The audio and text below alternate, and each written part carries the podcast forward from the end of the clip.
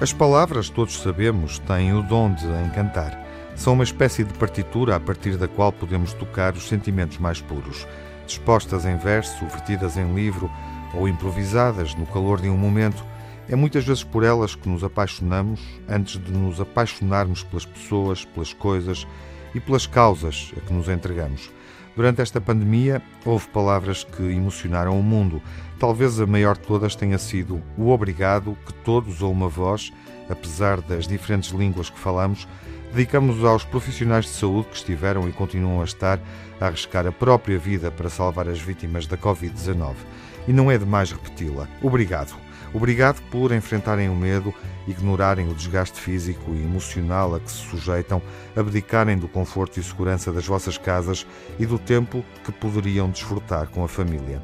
Mas se as palavras possuem esta força que nos aproxima e compromete, os gestos, esses, têm o poder de as dispensar, de as reduzir a quase nada. Falamos, naturalmente, de gestos simbólicos, daqueles que nos emudecem, porque tornam os comentários redundantes. Na cidade portuária de Roterdão, na Holanda, a empresa Studio Drift promoveu uma iniciativa destinada a agradecer a todos quantos se esforçam nos hospitais para salvar as vidas e que lutam contra o novo coronavírus. Aconteceu já em pleno mês de maio, no mês passado, numa fase de desconfinamento. Todos quanto assistiram ao vídeo, ao que ali aconteceu, já à noite fechada, jamais vão esquecer o efeito de luzes provocado por 300 drones a voar no céu. Foi um instante de aturdida estupefação. Juntos, os aparelhos alinharam-se e formaram um enorme coração. As luzes vermelhas deram-lhe a cor certa e, ao piscarem, produziram um efeito de três dimensões. Mais que isso, criaram a ilusão perfeita de um coração a bater.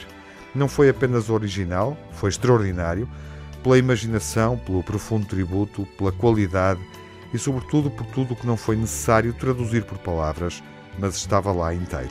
Um obrigado gigante, tão sentido que só pôde ter o céu como limite.